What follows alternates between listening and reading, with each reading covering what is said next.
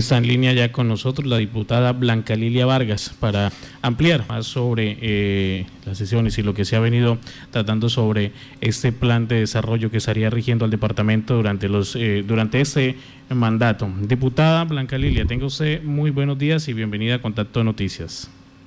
Muy buenos días a todos ustedes eh, quienes realizan la labor de mantenernos informados. Muy buenos días a todos los radioescuchas. Dios les bendiga.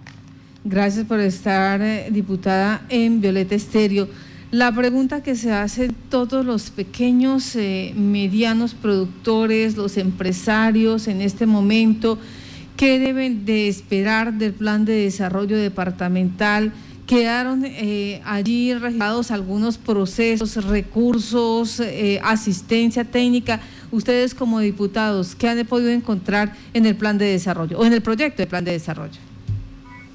Realmente eh, informarle a la comunidad que la Asamblea Departamental no, en lo posible y dadas las circunstancias que estamos viviendo, no vamos a dejar ningún sector sin hablar con ellos, sin contarles, sin que ellos también nos cuenten qué han encontrado en ese proyecto de plan de desarrollo que está en página ya hace unos buenos días y que todo el mundo pues ha tenido mundo que tenga interés en el desarrollo del departamento ha tenido la oportunidad de verlo, de leerlo y de hacer sus aportes al mismo. Ayer le fue el turno a todo el sector empresarial y microempresarial y pues tuvimos muchísimas dificultades de, eh, de conectividad. Aún así estuvo con nosotros la doctora Karen Fonseca, directora empresarial de la gobernación, estuvo el ingeniero Carlos Rojas, estuvo también Denis Vega de Cotelco, bueno, vieron muchísimos invitados eh, en estos días y ayer pues les correspondió el turno a estas personas.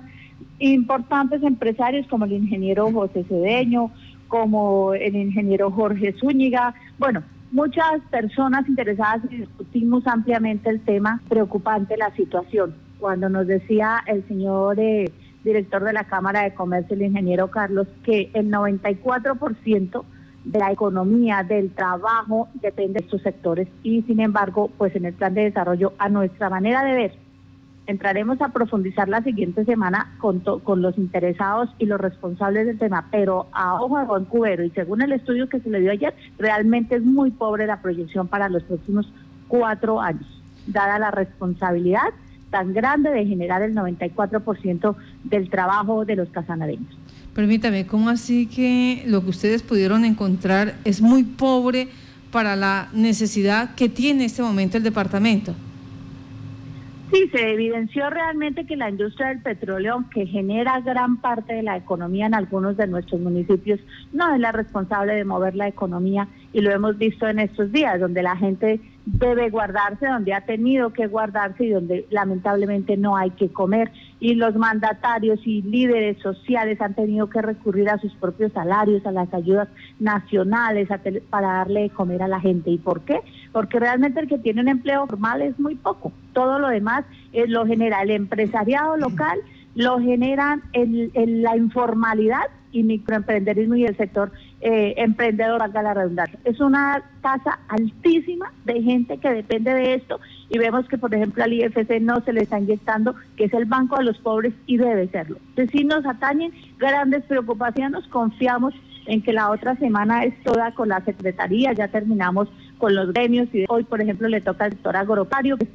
Para mí, para muchos de nosotros, y hay consenso en la Asamblea, el, el sector a donde debe dirigirse en este momento la inversión y el sector que se debe reactivar de una vez por todas, hacer realidad lo que tanto hablamos en nuestros discursos. Permítame, usted dice el 94% eh, de los empresarios eh, realmente son microempresarios, son eh, personas que viven casi que del reús, que son personitas que eh, logran día a día poder solventar sus necesidades. ¿De dónde sale esa estadística? ¿Por qué esa afirmación que el, 90 el 94% de estas empresas son de aquellos que tienen eh, locales muy pequeños, un plante reducido y en unas condiciones bastante prioritarias?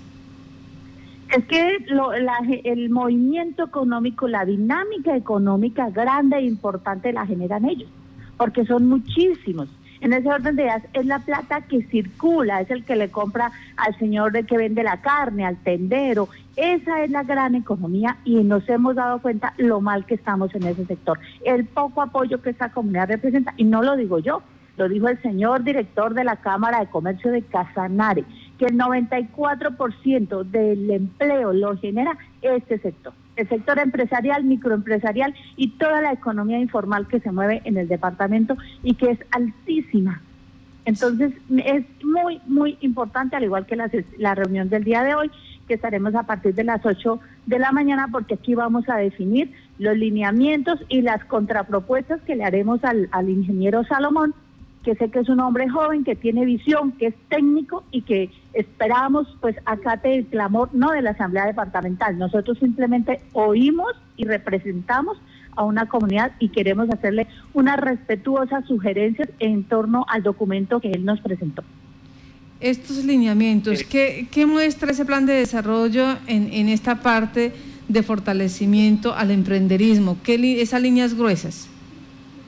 Pues eh, aquí en el momento no tengo, el, ella nos hizo una presentación que ya forma parte de los documentos que estudiaremos para hacer, para la seguir elaborando ese, esa contrapropuesta que se le va a presentar al ingeniero Salomón. Lo que puedo decirte es que no hay más de 13 mil millones para semejante eh, eh, sector tan enorme y que pues esperamos apalancar eso que ya hay ahí con muchísimo más que pretendemos a través del IFC y de todos los medios que nos sean posible, de Fondo Emprender Sena, bueno, es que esto es un, esto debe ser un acuerdo político e institucional en el departamento. Es hora de dejar las riñas y es hora de dejar eh, los desacuerdos y ponernos de acuerdo en lo importante para toda nuestra comunidad y no permitir que colapse y al contrario, organizar la casa de una vez por todas porque ya hoy en día vemos claramente a través de esta pandemia a dónde deben dirigirse los esfuerzos. 13 mil millones de pesos para eh, fortalecer ese sector. Pues eh, eh, en ese orden, Carlos Betancur. diputada, se hablaba del tema del turismo. ¿En qué quedó esto respecto? Pues que, gracias a la pandemia se ve muy, muy incierto el, el futuro del turismo. No consideramos que sea incierto, solo consideramos que las reglas del juego han cambiado y que por lo menos en los dos primeros años hay, hay algo que es urgente, conectividad, alimentación, educación, salud, pero no es que el tema del turismo no esté ahí porque la pandemia pasará, Dios mediante, y volveremos a enfocarnos en un sector tan importante para todos y con un departamento que tiene tanto que ofrecer como Casanare por el momento hay que planear, hay que, hay que sentar esas bases que se necesita para un turismo responsable y organizado y es todo el tema legal, todo el tema de capacitaciones, todo el tema de preparar el terreno para cuando Dios permita se reactive este sector que digo nuevamente para todos para todo Casanare, porque no conozco un municipio de Casanare que no tenga una proyección turística, debe ser eh, eh, tenido en cuenta. Johan Solano. Muy buenos días. Eh, ¿Qué herramientas se contemplan en el plan de desarrollo? Porque es que llevamos ya prácticamente tres, cuatro gobiernos desde que se empezó a hablar de fortalecer la agricultura, fortalecer la ganadería, fortalecer el turismo y despetrolizar eh, la economía regional. Se ha hablado en todos los gobiernos, pero realmente de fondo no se ha hecho nada para lograr estos objetivos y lo vemos siempre plasmado en los planes de desarrollo, pero se queda ahí solamente en el papel. Pretendemos, y hoy es importantísima la sesión precisamente por eso, hoy vamos a escuchar a todo el gremio que nosotros creemos es el mayor generador de progreso, empleo y demás, que es el sector agropecuario y agroindustrial. Casanare se ha venido preparando a pasos lentos, estamos de acuerdo porque han sido esfuerzos más que nada particulares, privados no que, como tú mismo lo estás diciendo, los gobiernos le hayan enfocado realmente al sector agropecuario. En este plan de desarrollo vemos muchísimos temas, pero solamente capacitación. A lo real, a lo tangible de que con qué se va a encontrar el sector, no hay mucho. Y eso es lo que intentaremos eh, concertar con el ingeniero Salomón y su equipo de trabajo y la sesión de hoy pues es fundamental para sobre todo estos dos primeros años de gobierno.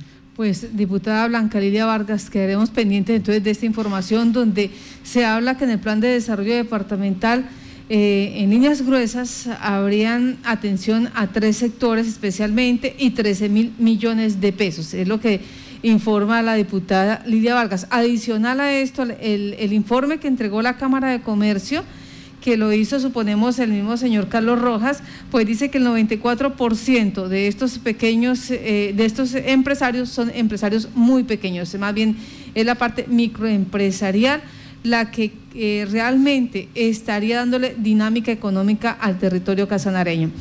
Eh, diputada Blanca Lidia, que tenga buen día, muchas gracias.